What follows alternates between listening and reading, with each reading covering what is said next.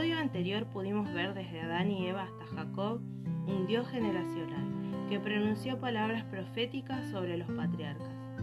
Vimos cómo los hijos de Israel, Judá y José, reciben las dos profecías más importantes que marcarían la historia hasta los últimos tiempos.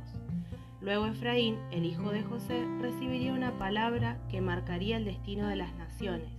Él sería el origen de muchos pueblos donde luego el Dios eterno tomaría a sus hijos del medio de esos lugares para hacerlo su pueblo. Mi nombre es Samantha y estás escuchando mi podcast. Dando continuidad al episodio anterior, llega el reinado de un faraón en Egipto, que no había conocido a José, y comienza a esclavizar al pueblo hebreo. Este fue un proceso de 400 años, hasta que Dios se provee de un libertador, Moisés, para quitar el yugo de Egipto de los hombros de su pueblo. Una vez el pueblo es liberado por medio de señales, prodigios y juicio a Egipto, y salen rumbo a la tierra que Dios le había prometido a Abraham. Pero antes, ellos debían aceptar un contrato matrimonial con Dios en el monte Sinaí. Ellos tomarían a Elohim como su único Dios y Elohim los tomaría como su pueblo escogido.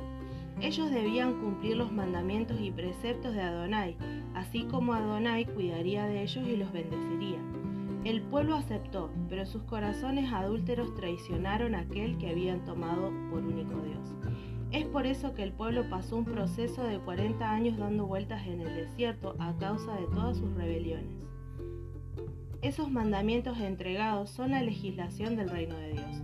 Ellos debían cumplirla para ser parte de ese pueblo. Así como los países tienen un libro jurídico, el Dios eterno también estableció parámetros en la que sus hijos debían moverse. La base de estos mandamientos son el amor a Dios y al prójimo. Al llegar a la tierra prometida, las doce tribus se distribuyen la tierra, donde cada tribu se asienta en un lugar. Adonai, en su eternidad, les anticipa qué sucedería si ellos abandonaban sus leyes, las consecuencias que vendrían sobre ellos si quebrantaban su ley. Veamos qué dice la Biblia. Los dispersaré entre las naciones, desenvainaré la espada y los, perseguiré hasta dejar desolada su tierra y en ruinas sus ciudades. Dios ya sabía que ellos serían infieles. Periódicamente el pueblo se olvida del pacto que ellos habían aceptado y de los mandamientos que Dios les había dado. Y en el tiempo del profeta Samuel, Israel, que era una sola nación constituida por las doce tribus, le pide a Dios un rey de carne y hueso, como lo tenían las naciones vecinas. Nos vamos a centrar a partir del reinado de David sobre Israel. David es coronado como rey, perteneciendo a la tribu de Judá. Aquí vemos cómo se cumple la profecía de forma parcial que el patriarca Israel soltó sobre su hijo Judá. Luego lo sucede su hijo Salomón. Pero el corazón de Salomón se apartó de Dios y quebrantó el pacto y veamos lo que le dijo Dios. En Primera de Reyes 11 del 11 al 13, el Señor le dijo, ya que procedes de este modo y no has cumplido con mi pacto, ni con los decretos que te he ordenado, puedes estar seguro que te quitaré el reino y se lo daré a uno de tus siervos. No obstante, por consideración a tu padre David, no lo haré mientras tú vivas, sino que lo arrancaré de la mano de tu hijo. A este también, por consideración de mi siervo David y a Jerusalén, no, no le quitaré todo el reino, sino que le dejaré una sola tribu, la cual ya he escogido.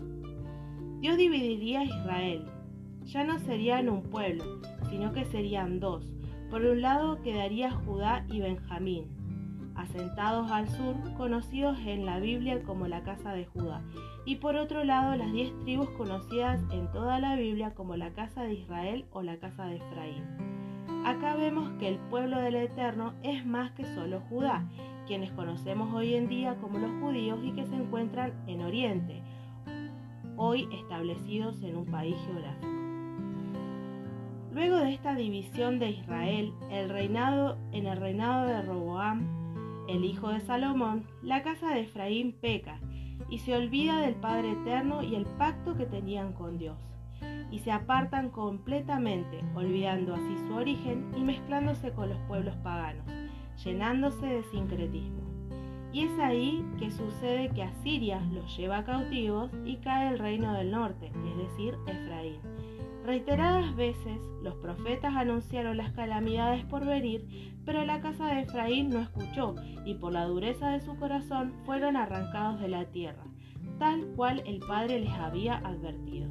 Veamos qué dice la Biblia. En Jeremías 3.8. Y vio también que yo había repudiado al apóstata Israel y que le había dado carta de divorcio por todos los adulterios que había cometido. El profeta Jeremías anunció que Dios había dado carta de divorcio a la casa de Efraín. Ellos ya no serían más su pueblo, y él dejaría de ser su Dios. Entonces, Israel también son esas diez tribus representadas por Efraín, que fueron dispersas por todo el mundo, y de las cuales no se supo ni quedó registro de dónde se encuentran. Aunque el Eterno se divorcia de la casa del norte, Efraín, esto no quedaría así.